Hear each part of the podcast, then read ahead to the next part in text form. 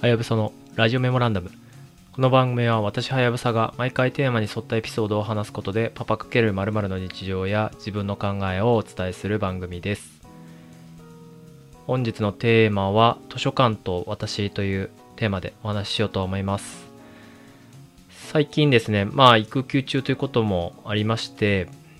またね、図書館を活用するようになりました。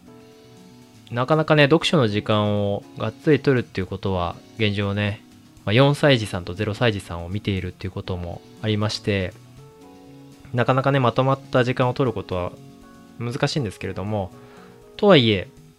仕事をね、ガリガリやってた頃に比べれば、多少読書の時間が増えたので、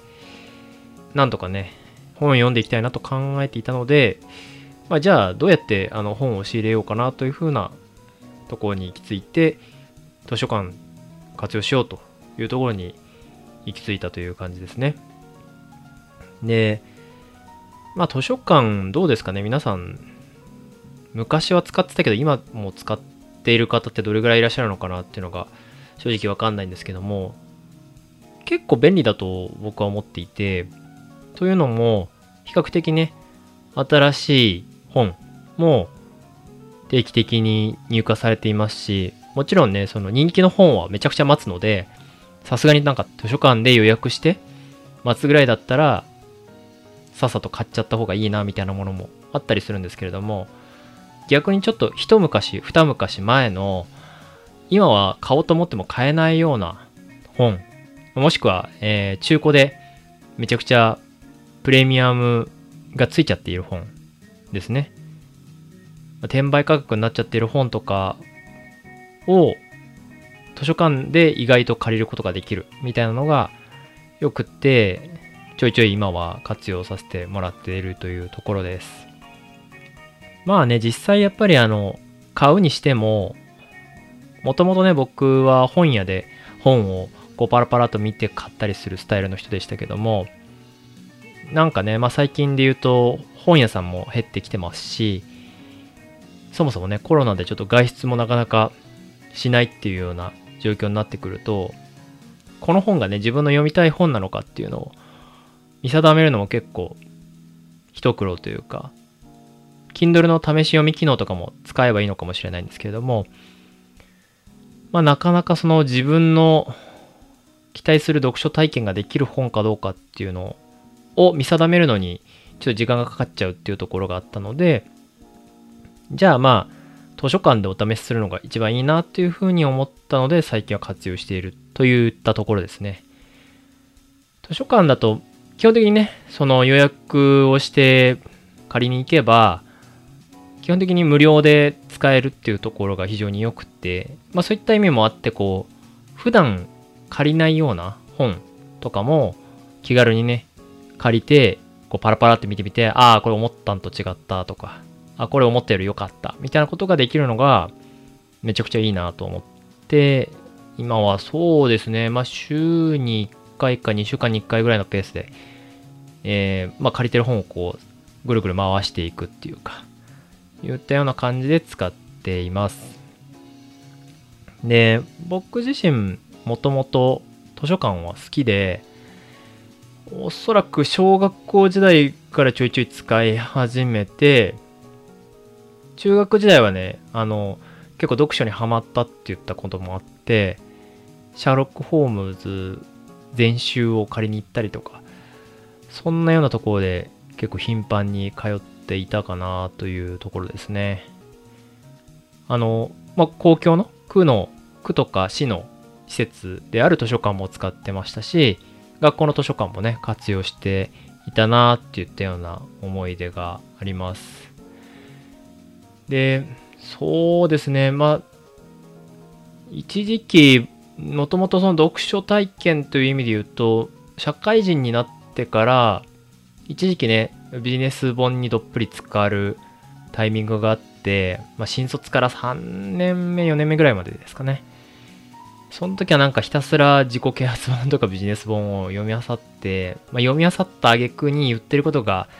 まあなんか最終的にはやるかやらないかの二択ぐらいのことしか書いてないなというところに自分の中で落ち着いたので、一回ピタッと読むのをやめて、そこからちょっとしばらく読書体験自体から遠ざかっていたんですよね。まあ、これは正直ちょっともったいなかったなというふうに思うんですけれども、そっからまた、どうだろうなまあ、30に入ってまたこう学び直すみたいなきっかけもあったりしたので、まあ、読書の習慣を再開したって言ったような感じかなというふうに思います。僕自身は学生時代は漫画はダメっていう家庭だったので、漫画はダメだけどラノベはいいという 謎のあのガイドライン、本だったらいいっていうことだったので、活字っていうんですかね。だったので、まあラノベをガンガン読んでたんですけども、直近はそうですね、まあ漫画も読むし、小説は最近あんま読んでないですけども、まあ割とビジネス本だったりとか、まあ特定のトピック、自分が今興味関心のあるトピックの本とかをこう、またね、ガンガンガンガン Amazon で買っては積むっていうような状態になっていたりします。最近は今更なんですけど、積んでいたリッスンをですね、読み始めていまして、これぐらいの感じの文章だったら割とサクサク読めるなっていうところで、え合間を縫ってですね、読み進めたりしているといった状況です。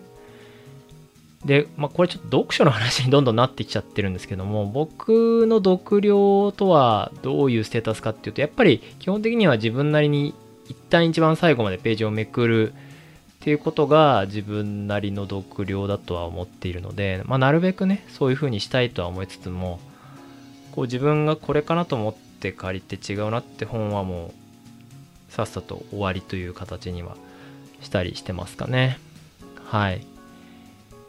あとは図書館の話で言うと、基本的に僕が住んでるエリアでの借りられる期間っていうのが2週間なんですよね。で、こう2週間っていうのは結構きついなというふうに思うことが多くて、まあもちろんあの、読書に集中すれば1冊2冊読めないことはない期間だとは思うんですけれども、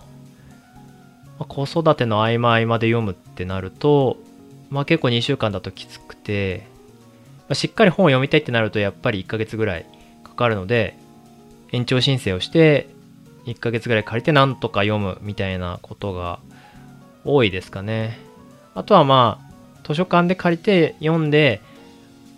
面白そうだな、続きを読みたいなと思ったらもう買っちゃうとか、そういったような形で図書館を活用しているっていったところですかね。実際まああのいろいろとねそのちょっと話も変わりますけども読書術みたいな話で言うとやっぱりその深井さんも超相対性理論で話してましたけどそのどの読書のモードで本を読むのかって言ったのを変えてやってるみたいな話もしていましたけど僕はどうにもあのそのモードを変えて読書するっていうやり方が、まあ、ある種億劫なのもあって、できないなっていうふうに思っているので、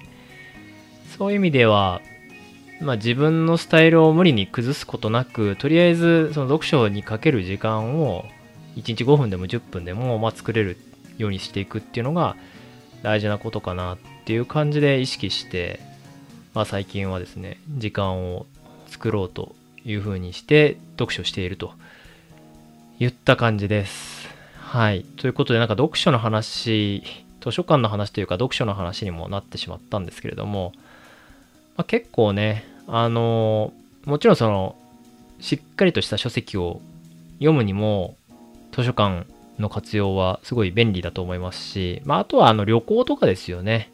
そういうガイドブック系を一時的に借りるって言った時も、結構僕は図書館を活用して、ルルブとかね、そういった類の本を借りて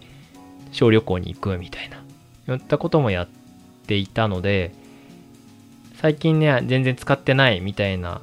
方はぜひですね、改めてちょっと図書館に足を運んでみてはいかがでしょうか。はい。僕はあとあれですね。あの子供の絵本とかもたまに借りに行ったりとかっていったこともしてまして、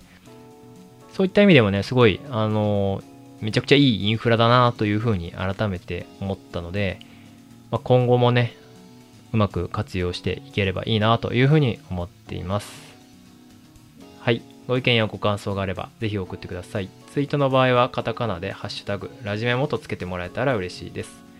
Apple Podcast のレビュー、Spotify でのフォローなどもお待ちしています。